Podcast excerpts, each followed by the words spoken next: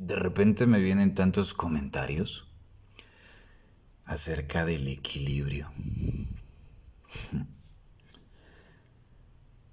Hijo, me pone a pensar en si realmente el equilibrio es igual a estabilidad.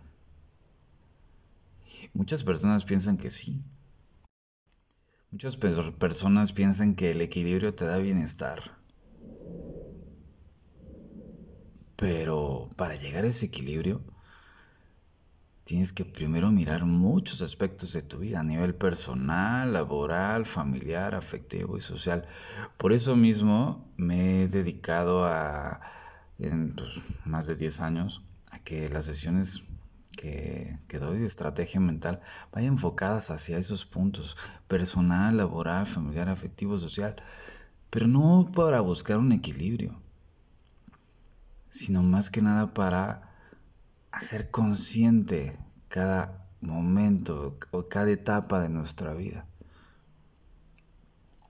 Para llegar, y eso, no lo digo yo, eso lo dice las leyes universales, o sea, léete el Kibalión, o escucha el, episodio que, en donde le dedico un poquito al Kibalión. Para lograr equilibrio necesitas pasar por el desequilibrio. ¿Cómo vas a saber que estás equilibrado si de repente no has vivido un momento de desequilibrante, un momento en donde no tengas eh, certeza de lo que vas a hacer o certeza de lo que estás haciendo, diciendo y demás. ¿Cómo vas a saber que, realmente eres millonario cuando no, has probado ni siquiera, no, tanto que, como, lo que digo, ¿no? no tanto que comas maruchan, eh, sino saber, saber lo que no es tener, mm, o sea, ni un varo, neta. Te hace valorar muchas cosas. Entonces, ahí es donde entra eh, mi pregunta, ¿equilibrio es igual a bienestar? O sea, ya que, digamos vamos a pensar que ahorita todas tus, tus broncas se resolucionan. ¿Eso te daría bienestar? Pues no, mijo. Déjame decirte que eso te daría más desequilibrio. Porque si no sabes por qué se dio ese bienestar, si no aprendiste la lección, que realmente ese es el objetivo, que aprendas una lección, estás desequilibrado, está, o sea, puede ser a nivel emocional, terminaste una relación y que ya mágicamente se sanara, no, pues lo que necesitas aprender es a mirarte. Posiblemente terminaste una relación en donde diste demasiado. Y si diste demasiado es porque quedaste vacío. Entonces termina la relación y cuando termina la relación pues no tienes nada para dar. Ni siquiera para darte. Entonces ahí es donde entra esta parte de Necesito vivir el proceso, disfrutar esa hiel del desequilibrio, si lo quieres ver así súper dramático, pero sí, eso es lo que te va a ayudar o es lo que te va a aportar muchísimo para poder mirar realmente el equilibrio. Y el equilibrio solamente se da cuando haces consciente todos los varios aspectos de tu vida. Así es que, hijo, sé que a lo mejor no era lo que querías escuchar. Así como los tips para poder tener este ser equilibrado en tu vida. Sí, pues por lo menos uno de los tips, si lo quieres así, escúchate. En vez de estar escuchando a los demás, qué es lo que quieren los demás, qué es lo que quieres tú. Irónicamente estás esperando a que el otro te vea cuando tú no te ves.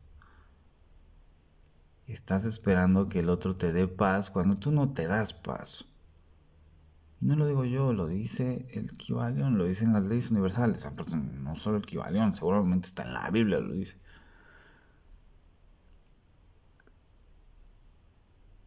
No estás tomando la lección de, del fracaso. Solamente te quejas. Solamente te quejas y piensas, no, pues es que ahorita me, cargó la chingada. Me quedé en bancarrota. Me corrieron de mi chamba. Me dio COVID. Me cortaron. O me estafaron. ¿Qué es lo que la vida a través de eso te quiere enseñar? Ahí es donde créeme que te puede dar muchísimo, muchísimo, muchísimo, en serio. Muchísimas lecciones. Pero para eso tienes que volver a tu centro. Y volver a tu centro es la única manera en la cual puedes lograr un equilibrio. Es un camino difícil, sí, porque estamos acostumbrados a dar antes de recibir.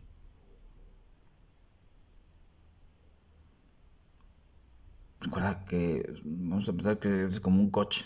Ya tú decides si eres un FAU, de esos pinches coches horribles chinos que sacaron hace mucho. O eres un Ferrari, ¿no? Ya sabes. Mm. Honestamente no siento que un Ferrari sea el mejor coche. Para mí pues, un mejor coche es... Pues no sé, yo estaría chido con un Jetta.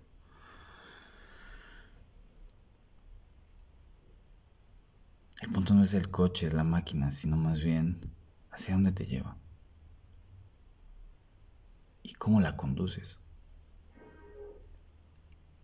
Así es que disfruta el momento adverso.